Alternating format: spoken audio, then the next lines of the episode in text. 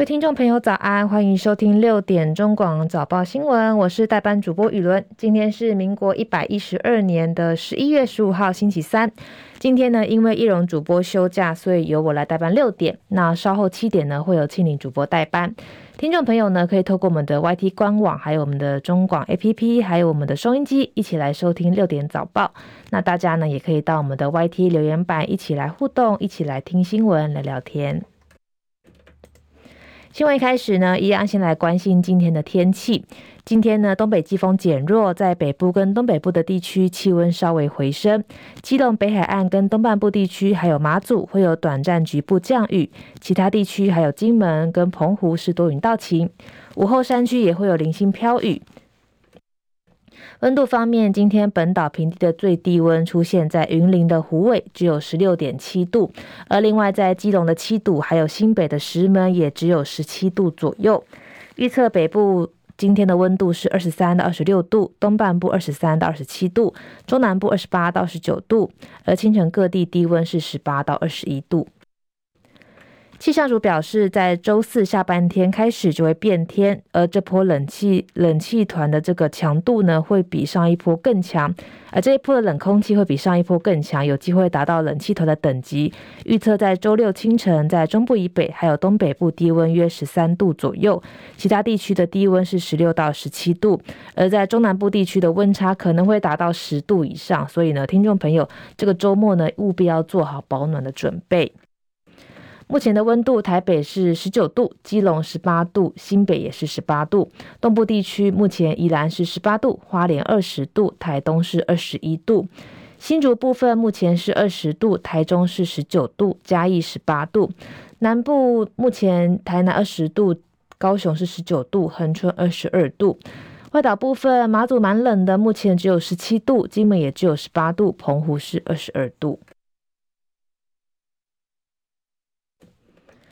美股消息，美国劳工统计局十四号公布了最新数据，显示美国十月的消费者物价指数 CPI 年增百分之三点二，低于市场的预期。加上从九月明显下降，显示通膨降温。市场乐观预期，美国联准会明年会有降息的空间。带动美股早盘大涨，指数同步劲扬，最终的收盘也是全数上涨，包含道琼指数上涨了，哦，涨了蛮多了，大涨了四百八十九点，收在三万四千八百二十七点。纳斯达克指数也是上涨三百二十六点，收在一万四千零九十四点。标普五百指数上涨八十四点，收在四千四百九十五点。费城半导体指数是上涨一百二十八点，收在三千六百八十五点。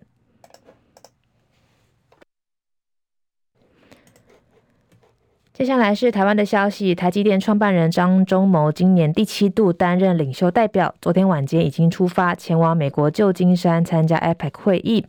而在出发之前呢，他也在机场发表谈话，表示这趟蔡英文总统也要求传达四项讯息，带您关心。第一，我们台湾致力于区域的亚太区域的。和平及繁荣。第二，我们与我们的伙伴，大家一起努力，要气候控制，经过我们能源的转型。第三，我们要跟我们的同伴合作。建立一个更为韧韧性的、更为有弹性的供应链。第四，我们也跟我们的同伴合作，一起来减少这个区域里里头的这个数位落差。另外，政治消息：二零二四总统大选倒数不到一百天，不过蓝白河迟迟未定，也让选民相当忧心。昨天，国民党跟民众党也共同发出声明，表示会在今天早上十点再度进行政党协商。出席的人员包含国民党总统参选人侯友谊，还有民众党的总统参选人柯文哲之外，还有国民党的主席朱立伦。而这次呢，也会由前总统马英九来见证。四个人呢，会在马英九的文教基金会进行政党协商的这个会议。而在稍后的读报时间呢，也会带大家继续深入了解莱班河的最新动态。另外，昨天晚间中选会公告联署结果，由鸿海创办人郭台铭跟女星赖佩霞组成的郭赖佩联署人数达到九十万两千三百八十九人，确定完成联署。郭办表示，百万联署带来改变的希望，郭台铭会跟所有人一起努力，实现两岸和平、经济繁荣、政府清廉的目标。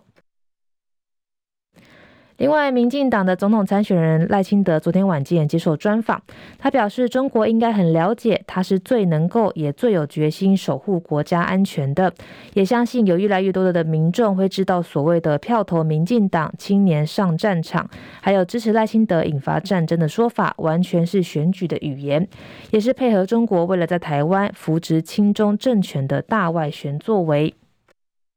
赖清德表示，中国透过大外宣将台湾的二零二四大选定位为战争跟和平的选举，可惜在野党也呼应这个口号。不过，这场选举无论从国际或是台湾的民众角度来看，都不是战争跟和平的选择，而是在民主跟专制的十字路口上做出抉择。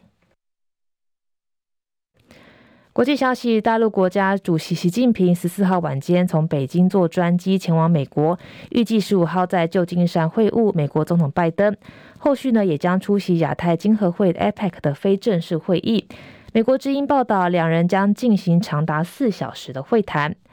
拜登十四号飞往旧金山之前表示，他在这次的拜习会希望达成的目标是恢复美中两国的正常管道。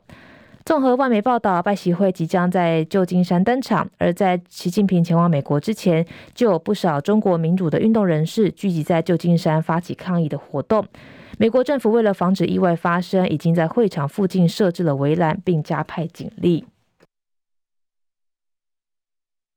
而在拜习会登场之前，有将近四分之一，二十二位的美国联邦参议员今天发布联合声明，呼吁拜登不要在台湾议题上让步，表示确保台湾获得吓阻中共侵略的能力跟训练是美国的当务之急。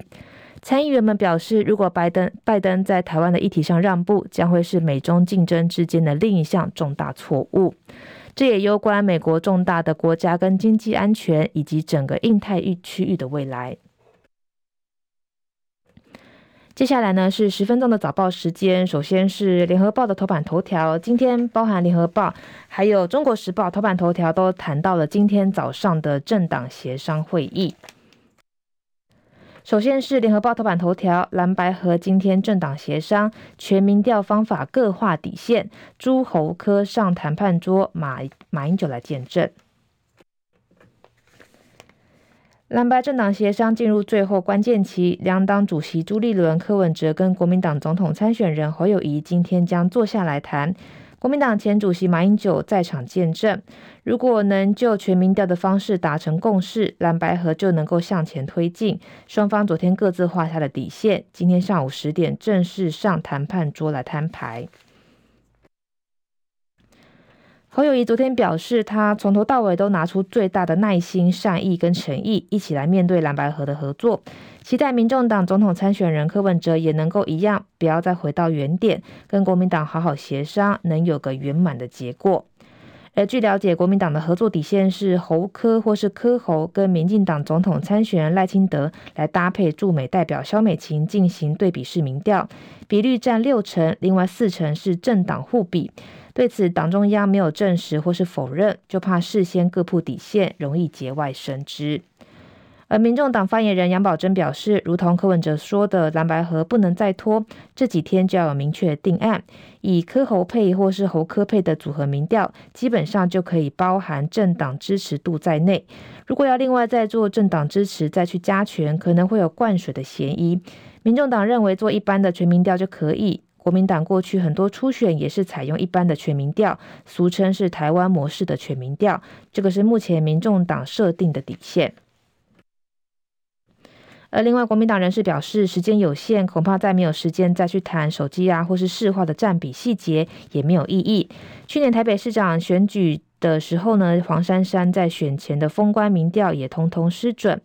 蓝白协商除了重新做一份民调，或是可以讨论个体几家近期已经出炉的民调来采认，来作为依据的参考。前提是双方都同意这个计算的基础。国民党人士表示，双方压力已经到了最高点，这会是历史的关键时刻。党中央希望双方都可以清楚认知到，和还有机会，不和就结束了，全看柯文哲的一念之间。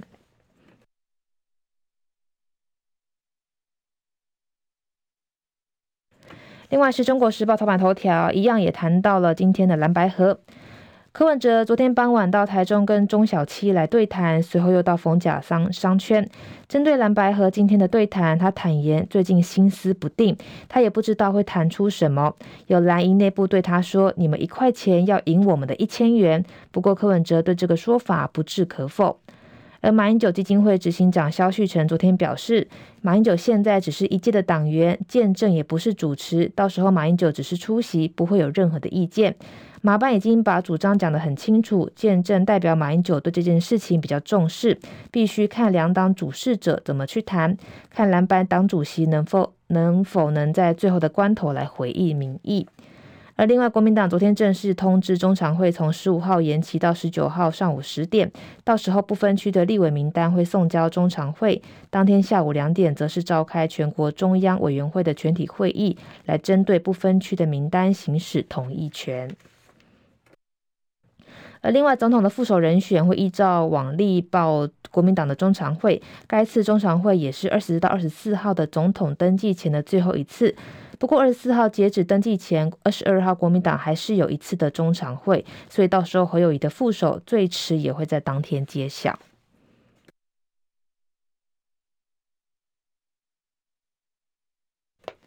另外，《自由时报》头版头条谈到了营建等四行业缺工创高，基层最缺，技术员跟助理专业人员缺额最多。各行业频频喊缺工，劳动部昨天公布了明年一月底的人力调查需求，营建、工程、还有住宿跟餐饮、医疗保健跟社会工作服务，还有艺术、娱乐跟休闲服务等四个行业，人力需求都创下同年的新高。按照行业别的观察，以制造业人力需求净增加一点三万人最多，按这个职业的类别需求，以技术员跟助理专业人员净增加一点五万人最多。服务跟销售工作人员增加一点一万人居后。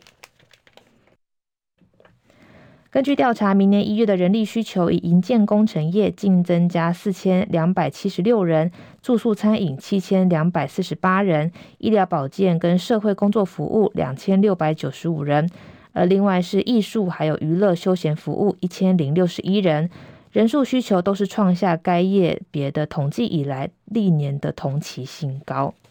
这个是今天自由时报的头版头条。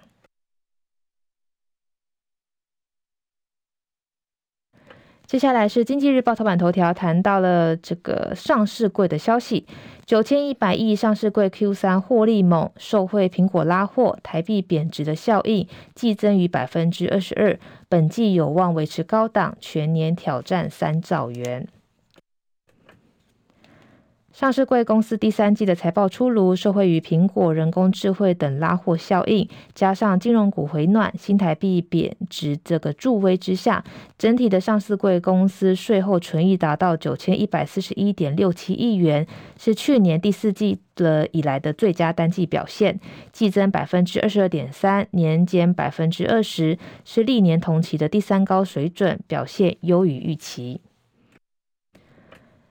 上市柜公司前三季的税后纯益为二点二五兆元，年减百分之三十三点四。法人表示，上市柜的公司第四季获利有机会维持高档不坠，甚至延续今年的季季攀升态势，全年获利挑战三兆元。展望后市，法人表示，从近期台积电营收还有出口订单、景气对策的信号、先行指标可见端倪，乐观看待第四季的获利表现，有望出现季季高。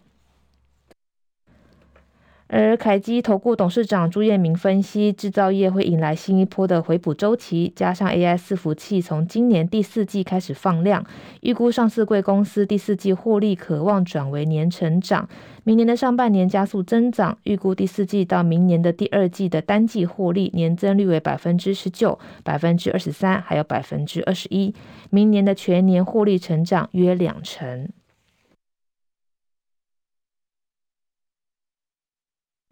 另外是《工商时报》的头版头条，除了谈到刚刚谈过的这个拜习会之后，也谈到了两岸企业家峰会黄沪呃王沪宁会刘兆玄提出了两岸经贸三展望。